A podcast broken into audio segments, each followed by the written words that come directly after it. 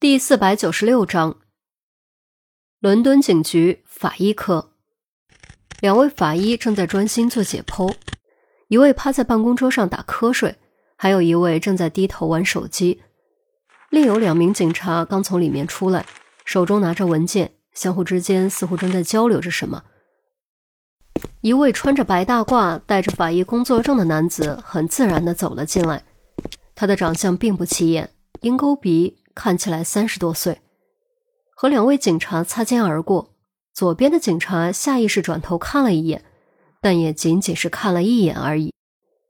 鹰钩鼻男子径直走到停尸间，左右看了看，轻轻推开门走了进去。就在他走进停尸间的瞬间，打瞌睡的法医站了起来，玩手机的法医拿起手机说了句：“鱼儿已上钩，准备行动。”两位正在做解剖的法医迅速从操作台下面取出电击枪，放轻脚步，小心翼翼朝停尸间门口挪去。停尸间里是一排排停尸柜，鹰钩鼻男子并没有挨个拉出来看，而是迅速阅览标签上的信息，先找到了两个姓名栏空白却写着死亡日期的停尸柜，并将其拉了出来。第一个里面是女尸，第二个里面是男尸。赫然正是车祸中丧生的阿莫尔，面目肿胀，颈部、手臂扭曲，皮肤清白，瞪着浑浊的双眼，躺在柜子里一动不动。鹰钩鼻男子取出手机拍了张照片，然后将阿莫尔的尸体推回去，继续浏览标签，找到写着“离”中的停尸柜，拉出来。钟离同样静静地躺着，闭着眼睛，皮肤清白。没有半点生命气息。鹰钩鼻男子探手摸了摸钟离的颈动脉，果然很冷，而且没有脉搏，的的确确是个死人。也给钟离的面部拍了张照，飞快编辑发给一个指定的特殊地址。发完之后，一边等回复，一边往门口看，似乎生怕有人进来。足足过了两分钟，回复才终于出现，只有三个字。带过来。鹰钩鼻男子当即不再犹豫，迅速拉开担架车，将钟离的尸体塞进装尸袋，放在担架车上。接着关好停尸柜，尽量让自己的面部表情显得正常，推着担架车朝门口走去。然而他做梦也没有想到的是，就在他刚刚推车出门的刹那，只听啪啪两声，还没反应过来是怎么回事。就浑身哆嗦着瘫倒在地。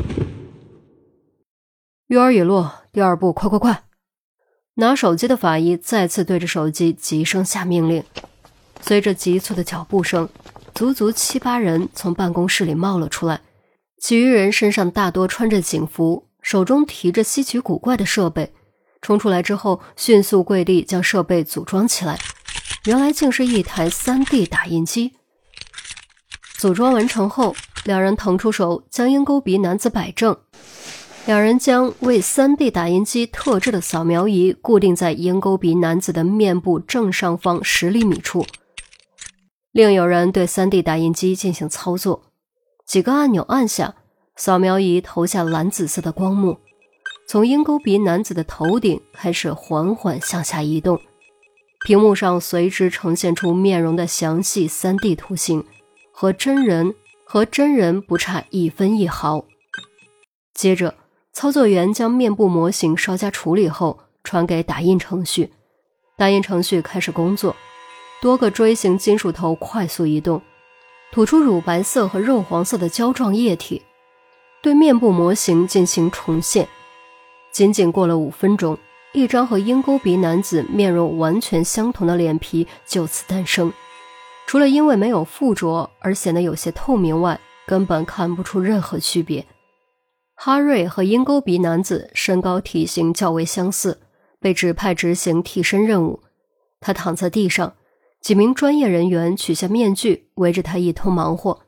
片刻后，当他换上鹰钩鼻男子的衣服，整理头发，重新站起来，赫然已经变了个人，和光溜溜的鹰钩鼻男子简直就是一个模子扣出来的。太赞了，这就是科技的力量。好了，抓紧时间，记住千万小心，能不开口就不开口，明白吗？拿手机的法医赞叹之后，认真叮嘱。哈瑞点点头，没有开口。很好，Go Go Go！哈瑞迅速深吸口气，推着担架车朝外走去。法医科楼下停着一辆类似救护车的车，司机的目光总是时不时瞟向法医科门口，似乎在等待什么。当他看到鹰钩鼻男子推着担架车出来，赶紧下车帮着将后车门打开。搞定了，一切顺利。司机低声问。哈瑞没有说话，只是点了点头。司机没有多问，也没发现什么异常。帮着将担架车送进车内，然后快步返回驾驶座，将车发动。哈瑞则坐进车厢，从里面关上了后车门。法医科办公室窗前，透过窗户，居高临下将全过程看在眼中。刚才发号施令的法医终于松了口气，脱下白大褂往旁边一扔。他其实根本不是什么法医，而是伦敦警局的局长。安道尔，安道尔双手叉腰，默然道：“这个计划真是太妙了，不是吗？”在他旁边还站着一个人，肩膀上缠着绷带，不是别人，正是孔玉德。孔玉德默默的看着，直到车开走，才开口：“的确比原计划更好些，希望能够一切顺利吧。上帝保佑，我们承受了这么大损失。”一定要有所斩获才行，否则后果我们可都承受不起，谁都承受不起。说起损失，安道尔脸上的肌肉明显抽了抽。这次伦敦的损失真的太大太大了，如果不能取得成果，他这个局长轻则免职，重则要承担刑事责任。孔玉德轻轻叹了口气，眼神变得有些复杂。希望我们都能安全回家。二人都没有注意到，就在楼下百米开外停着一辆 SUV，车里前排坐着杜宾和郑月，后排坐着于西、陈红和韩淼。武器就放在脚底下，除此以外还有望远镜、消声器、各种弹夹，全都是从之前面包车里搜刮出来的，唯独可惜了那架加特林。太大了，根本没法带走，只能和面包车一起放弃。注意前面那辆车，就是法医科门口的那辆。陈红放下望远镜，指着前方。杜宾视力好得很，不用望远镜也能看得清清楚楚。他喃喃道：“怎么看着鬼鬼祟祟的？好像刚刚装了一具尸体。那是装尸袋对吧？嗯，是装尸袋。”这两个家伙不断左右看，显得鬼鬼祟祟的，肯定有问题。郑月点点头，下意识转头看向于西，表情欲言又止。于西脸色明显发白，显然明白郑月为何看他，双手攥紧，咽了口口水，咬着牙说：“活要见人，死要见尸，不亲眼看到尸体，我绝对不会相信。”可尸体装在袋子里，我们也看不清楚啊。再说，也不一定装的就是钟离的尸体吧？韩淼低声嘀咕：“还记得我们之前砸掉了手机吗？手机可不只能被追踪，还能被监听。以黑暗契约的能耐，监听整个通信网络都是有可能的。所以，恐惧给我们打的那个电话就有可能被监听到。这样一来，对方也就知道了钟离死亡的消息。”陈红说着，再次抬起望远镜，侧手靠着车窗，调高角度往天上看。春姐，你的意思是？郑月似乎明白了什么。